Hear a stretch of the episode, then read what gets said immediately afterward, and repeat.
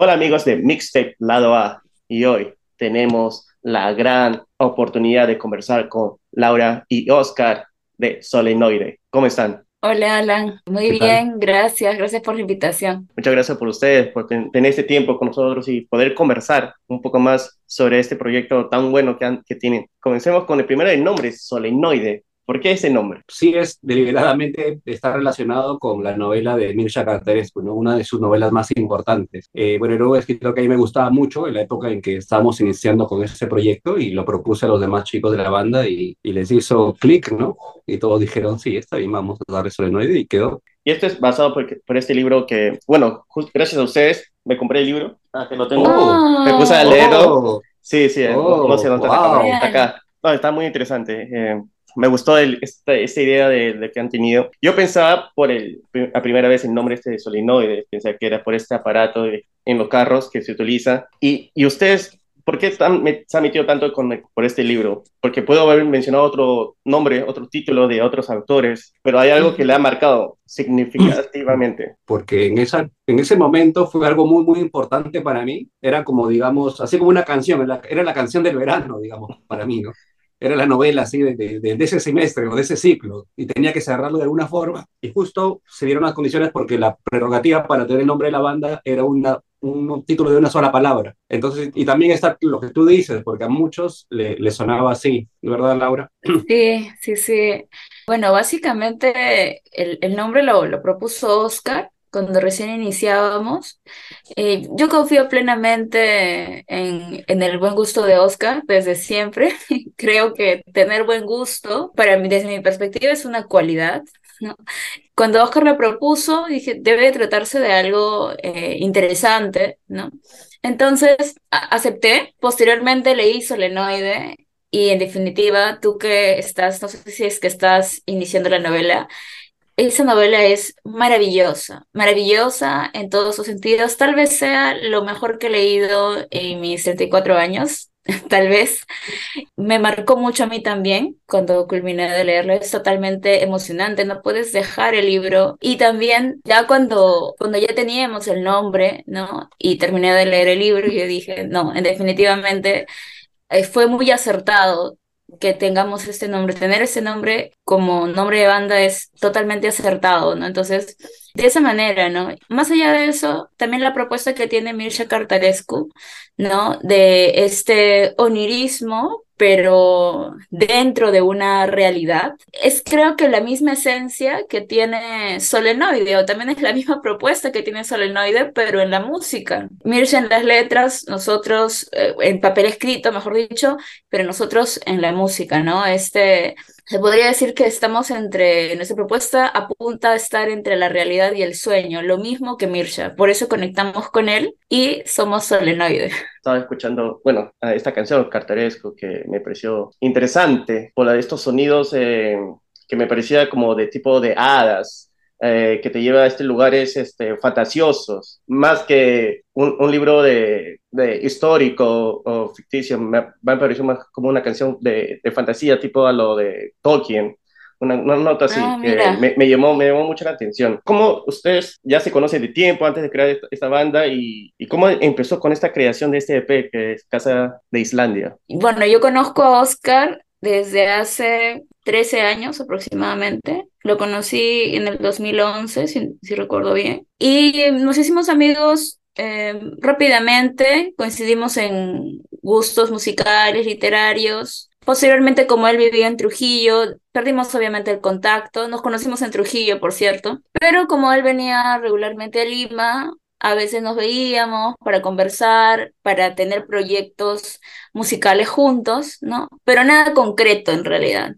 En paralelo, durante todos estos, al menos durante estos últimos siete años aproximadamente, que conozco a Héctor, con quien también hemos hecho música juntos, somos amigos y hacemos música, pero nuestra propuesta era en formato acústico con, con Héctor, ¿no? En el 2018, 2017, cuando iniciamos con Solenoide, a Oscar le dije, no, tiene que venir a cantar, porque habíamos, siempre quisimos de que la banda tuviese dos voces. Entonces, eh, dije, ¿quién tiene que cantar acá? O sería perfecto, es mi compañero Héctor, ¿no? Que siempre ha cantado conmigo, canta excelente, canta muy hermoso, entonces hay que convocarlo y, y así fue que también Héctor ingresó al, al proyecto, ¿no? Somos amigos de ya buenos años.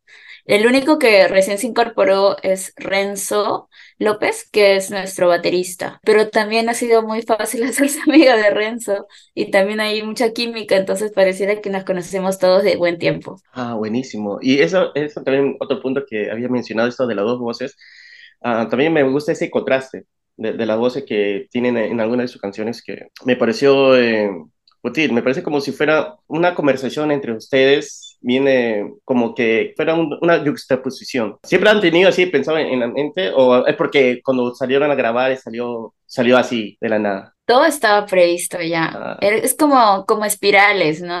Es espirales. como, como espirales. Sí, todo estaba en realidad previsto. Y justamente también, ¿no? Por esto que mencionábamos de, del onirismo, ¿no? De esta onda dreaming. Siempre en los sueños ¿no? No estás solo o estás confrontándote con alguien que inclusive puede ser tú mismo, ¿no? Pero siempre como una dualidad, ¿no? Una batalla, una danza. Y esa idea también queríamos plantearla en, en nuestra música. Por eso de que desde siempre, dos voces, siempre sabíamos que iban a haber dos voces, siempre estuvimos en búsqueda del, bueno, el primer año, ¿no? El primer año que recién iniciamos a ensayar, estábamos en búsqueda de la, la otra voz de Solenoide, ¿no? Y bueno, rápidamente la, la ubicamos con, con Héctor.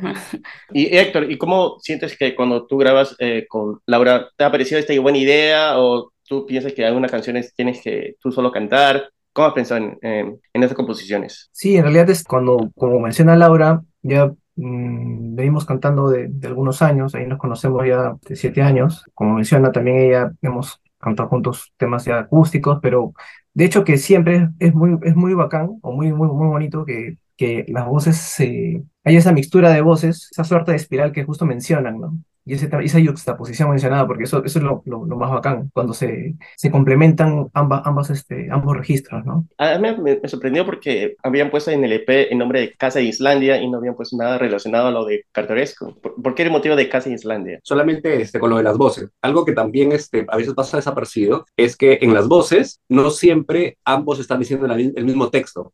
Es decir, ah, sí. aunque tienen partes distintas, también sus textos la yuxtaposición también de textos a veces es distinta. Claro, sobre todo en Cartaresco, ¿no? En Cartaresco, justo en la parte final, Laura dice una frase, yo digo otra frase, y, y ahí este, uh -huh.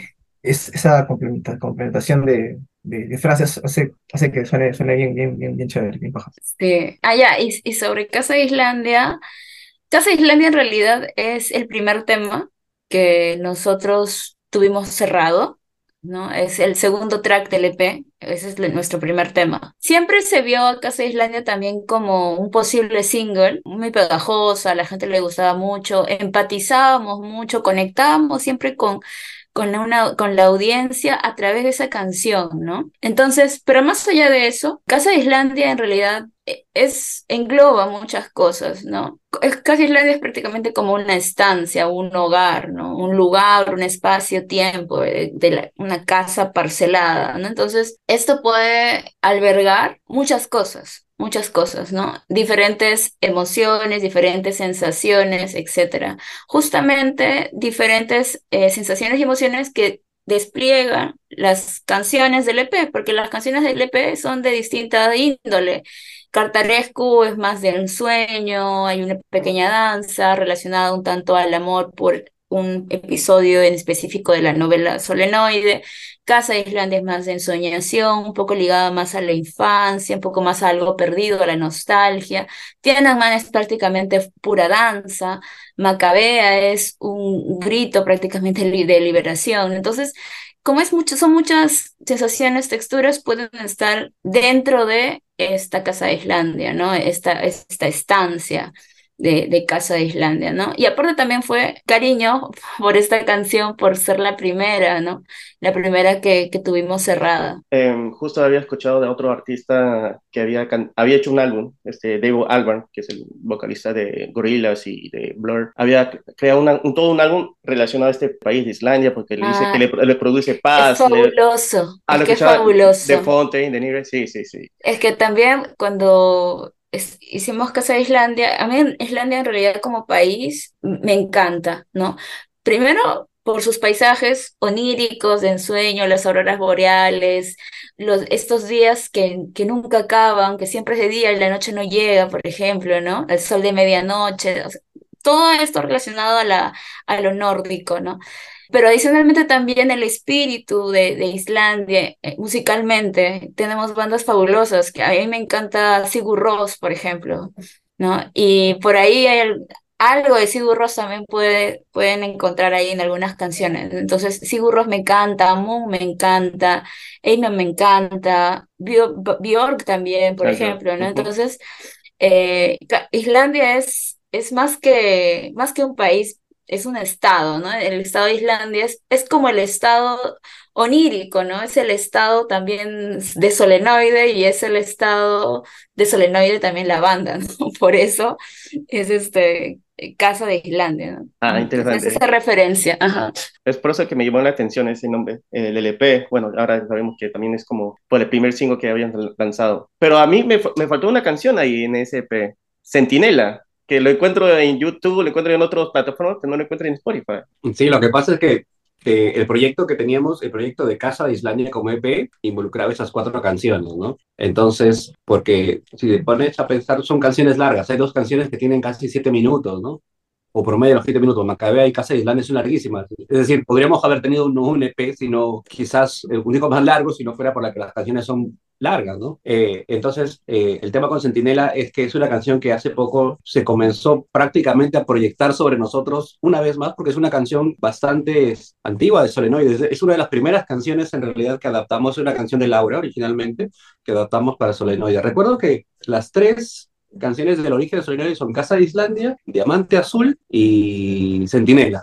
Esas fueron las de los inicios, inicios de Solenoides, los primeros ensayos. Entonces esta canción de Solenoide tuvo una especie como de, camino paralelo al margen de nosotros y de pronto este año comenzó, como decía, a proyectarse sobre nosotros con, con, nuevas ideas musicales, un concepto un poquito distinto que, que esperábamos que enriquezca un poco eh, musicalmente la canción.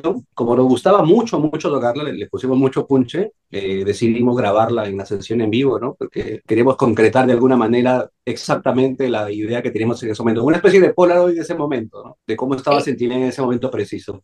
Yo creo que fue preciso que no la sacáramos en su momento porque la canción ha evolucionado, ahora está mucho más en HD, por así decirlo, ¿no? Porque ahora contamos con un batero permanentemente. Tuvimos bateristas anteriormente, pero no estuvieron mucho tiempo acompañándonos. En cambio, ahora tenemos sí, un baterista fijo, fijo, fijo, él pone todas sus ideas y adicionalmente también Está Héctor, que es multiinstrumentista, entonces está tocando guitarra ahí. La canción ahora ya está en una mejor versión de cómo era al, principio, ¿no? Y enhorabuena que, que esperó. Pero va a haber la luz en Spotify o en otras plataformas, porque también ¿no? yo, a mí me gusta escuchar caminando las canciones y Centinela fue una canción que me sorprendió también. Dije, oye, pero ¿por qué no lo encuentro en, en otra plataforma? y bueno, tengo que prender ahí en el YouTube para poder escucharlo, al menos mi sugerencia. Sí, yo creo que estaríamos subiéndola próximamente. Lo que pasa es que habíamos preferido mantener el EP o concentrarnos solamente en ir publicando cosas que, que hayan sido grabadas en formato ya estudio, pero sí habíamos considerado la posibilidad de grabar, este, de, perdón, de, de también de compartir en plataformas sesiones en vivo como, en, de audio como esa, ¿no? Que sí me parece que está grabado muy, muy bien en, en el estudio Tamboril. El trabajo con ellos fue exquisito en ese sentido. Pero cuando ustedes han, han, creado este EP, ¿lo han hecho con un productor exterior o solamente ustedes lo han creado? Lo hemos trabajado con, con el productor Mario Silvania y quien nos grabó con sonido, Juancho Esquivel. Entonces, en realidad Mario Silvania es, es, un grande, ¿no? Desde ese tiempo hemos conocido su música y es un lujo de cierta forma que él nos haya producido. Y junto a Juancho también, que también él pertenece a la banda Atedero, así también él tiene bastante experiencia. Y en realidad ha sido una, una gran experiencia grabar con ellos. Ha sido bien, bien gratificante, nos, nos hemos sentido en confianza. En realidad, ahí puedes ver el, el resultado, ¿no? En Spotify, que es, un, es hacer una muy buena grabación, en realidad. Chévere. Sí, no, muy buena. Y realmente eh, cuando se escucha el, el, último track, Macabea, me gusta el final, que se, que se había acabado. Y cuando pasó esto unos, unos segundos, se escucha otro, este otro sonido. Y dije, ay, qué bacán. Como que te agarra de, como de prevenido. pero con, con alegría a la vez. Ese, ese final lo, lo hizo nuestro compañero Oscar. El otro Oscar, son dos Oscar en, en la banda. Sí, esos detalles son, es full guitarra, por si acaso. Hay gente que, te lo comento porque hay gente que cree que algunos detalles los hacemos en teclados, pero no, no hay teclados en solenoides, todo son las guitarras. Ah, vale la clarificación, no hay teclado.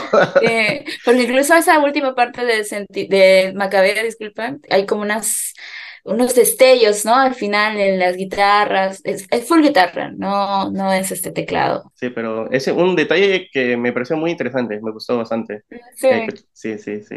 Como que acaba bien, para acabar bien así con broche de oro eh, el EP. Y también estaba viendo eh, ahí en, en, sus, en su página que ustedes más o menos dicen que tocan un rock literatura. ¿Esto es solamente basado en este EP o cuando las canciones que vienen a futuro o lo, lo proban otros géneros que tal vez no han probado en, estos momentos? Bueno, en cuanto al tema de las letras, porque el, el, el, nexo del lead rock, de literatura rock, viene por el lado de las letras. Entonces yo creo que al menos entre las canciones que tenemos, en todo el stock que tenemos, sí todo está relacionado en gran o menor medida con, con la literatura. No, no podemos escapar de eso. En lo que sí estábamos trabajando más es, digamos, en lograr otro tipo de sonoridades relacionadas o en subgéneros que, que estén relacionados con lo que hacemos, ¿no? Ahora estamos trabajando bastante en canciones que son un poquito más, más post-punk, pero con, bueno, con el sonido de solenoide, obviamente, ¿no? Pero sí, todas las letras sí están ligadas a la literatura, obviamente. Y no podemos escapar de la literatura, nos tiene posesos, y, pero de una manera muy, muy natural. Estamos involucrados, Héctor escribe, Oscar escribe, ambos leen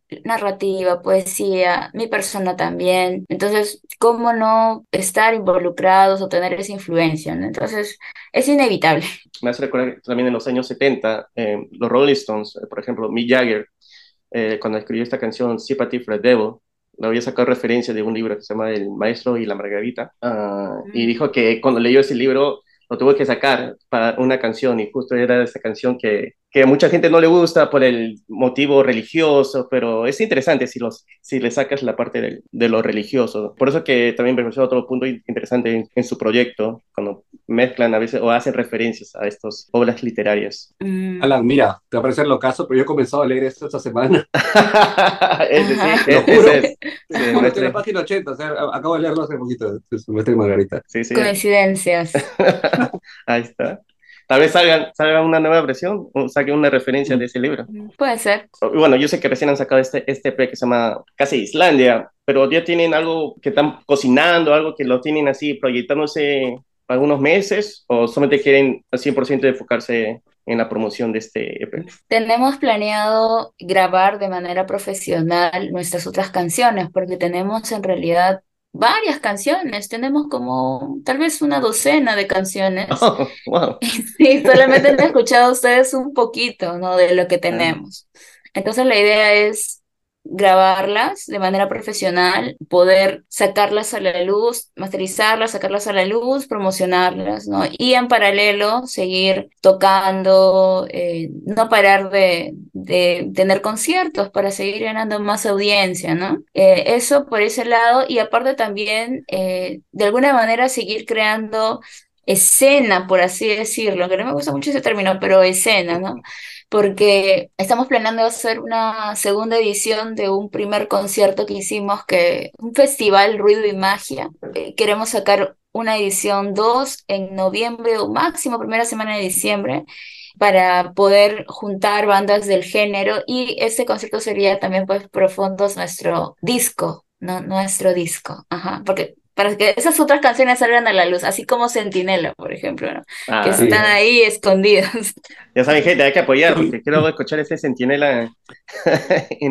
por ejemplo, yo creo que si nosotros soltáramos, así como Sentinela, eh, grabáramos los ensayos y tal, se generaría más expectativa de las otras canciones, porque he visto que hay gente que, que quiere más cosas de, que no están en el EP, ¿no? Los hidden tracks. Claro, entonces esta ha sido su carta de presentación, este, como mostrando al mundo, mira, aquí estamos, esto es lo que tocamos, y si quieren escuchar más de nosotros, esperen. Si este cree que este es bueno, va a llegar lo mejor. Algo así. Claro. claro. Ah, buenísimo. Entonces ustedes dijeron que la segunda edición de este festival o este evento es en diciembre. En noviembre y diciembre máximo. Estamos ahí en toda la búsqueda, todo el tema logístico estamos viendo primero. Bueno, Héctor, Oscar y Laura, muchísimas gracias por tener un tiempo también conmigo para conversar un poco más. Quiero escuchar más, entonces voy a estar así como todos nuestros oyentes, preparados, atentos a sus redes sociales, a las plataformas que ustedes estén y así poder saber un poco más a lo que va a venir. Gracias, Alan. Muchas gracias. y, y aprovechar el espacio para también comentar que en octubre vamos a estar viajando, vamos a viajar a Ica, a todo el público de Ica, si es que nos está escuchando, vamos a estar por allá tocando nuestro IP y demás canciones en la Feria del Libro de Ica y también en el Festival de New Wave de Ica en octubre. Entonces, por allá nos van a estar viendo. Chévere, ya saben, la gente de Ica, en la Feria del Libro, el 2 de octubre, ¿no? Es el, día 14, el día 14. Y el mismo día 14 también es el Festival de New Wave en Ica y ahí vamos a estar tocando. Entonces Ica está ganadazo en octubre. En la tarde y en la, en la tarde y en la noche. Si no llegas a la feria en la noche. ya saben, ya. No hay excusa, no hay excusa en Ica. Muchas gracias. Gracias, Alan. Un gusto. Gracias, Alan. Un gusto también. chicos.